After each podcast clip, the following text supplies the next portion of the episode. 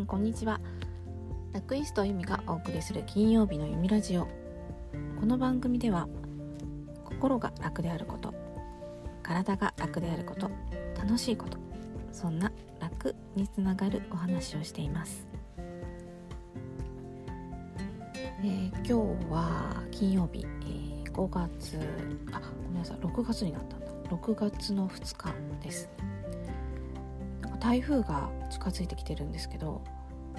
台風ってこんな時期から来るもんでしたっけ？なんか夏休み終わった頃から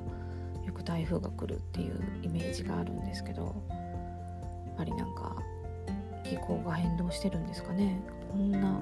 まだ夏前なのに梅雨と一緒に台風がやってくる。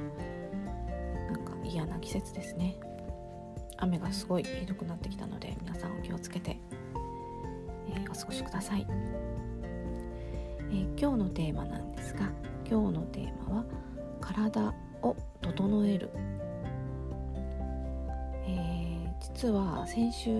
なんですが親戚の、えおばさんに付き添って整体に行ってきたんですね。そのおばさんは、え股関節の何だったっけ？と忘れちゃった。えー、っとあ何だったっけ？あのお尻のところの骨が痛くなるやつ。あ座骨神経痛。だ座骨神経痛がひどくなってちょっとこう歩くのが困難になってたんですがそこの整体の先生に見てもらったらびっくりするぐらい良くなってでちょっと遠いのであの車で行くのが心配なので付き添って私も一緒に予約して見てもらったんですがえっ、ー、とねまず姿勢立った姿勢からこう診断してもらうんですけどもう行った瞬間に右右肩がすごい下がってますね。で骨盤が、えーと、と後ろに倒れててあと巻き肩。で背骨も湾曲してるのでこのまま行くとあの確実におばあちゃん体験になりますって言われてもうショックが隠しきれなかったんですけれども。でこう今度マッサージというかこうをしてもらいながら体を見てもらうとやっぱり右肩が下がっているっていうことで右にこう体重をかけていることとか使うことが多いみたいで。もう体の厚みからして違うんですよね。後ろからこううつ伏せになって、えー、左右こう押さえるんですけど感覚的に全然右の方がこう張っていて厚みがある。でもう筋肉が縮こまってこう背中の筋肉がこう張って硬直している状態でした。で肩甲骨もちょっと、えー、動かしますねって動かしてくれたんですけど思ってた以上に動きませんって言ってもう癒着してまだ上の方あ下の方はちょっとこう動いたりするんだけど上の方はもう本当に無理ですねって言ってちょっとそれもショックで肩甲骨は私自分でよく動かして回したりあとこう開いたり縮めたりするストレッチをしてたのにそんなことになっててもうほんとびっくりでしたね。で巻き方も自分であの意識してたんですけどこう後ろで腕を組んでグイグイっていうあの上下するような動きとかも気がつけばしてたんですがその動きがちょっと間違いだったことにあの気づいて巻き型なのでこう肩の、えーと、腕の付け根が前にこう出てるから後ろにやればいいと思ってたんだけど後ろで腕を組むとこう肩甲骨は縮まるんだけど腕の付け根のその巻き型肩がこう前に出ているこう関節部分ってますますこう前になってるんですよね鏡見ると。でわーっと思ってでその先生が教えてくれたのは膝が曲がると、えー、全部がこう前傾姿勢になってお腹が出て、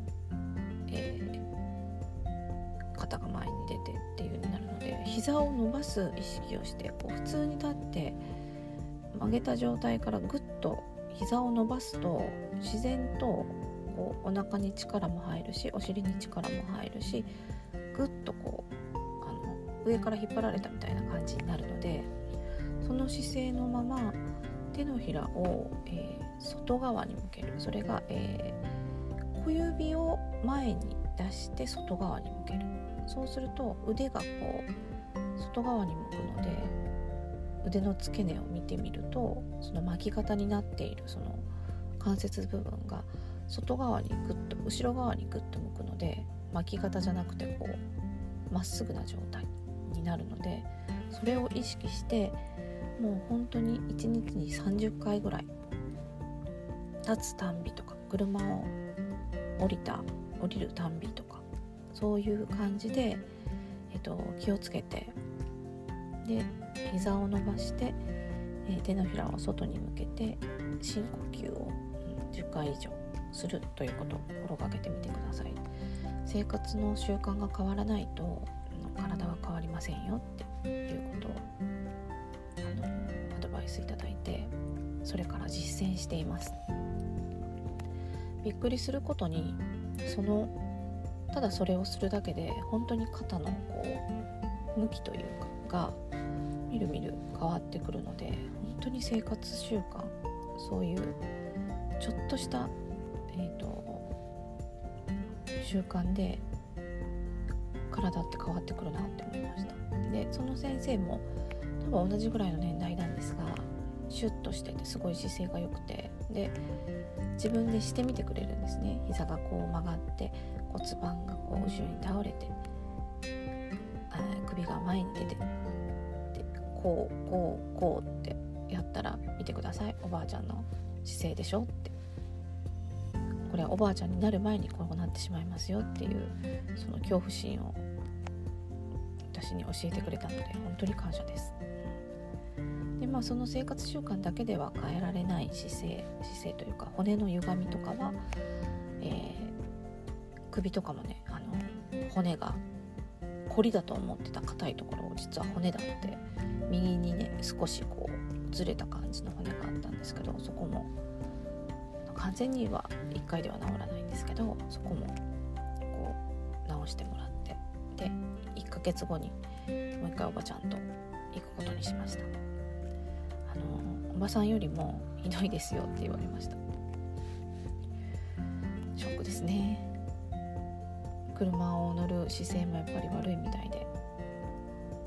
それはしょうがないんだけど、まあ、クッションとかで改善しながら降りた時にこう自分の今の姿勢を意識して伸ばすように膝を伸ば伸ばして肩を外にっていうのをあの気をつけてくださいって言われました。1ヶ月後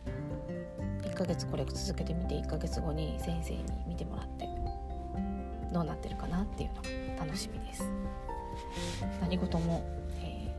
継続生活習慣と継続であの整えていきたいなと思います。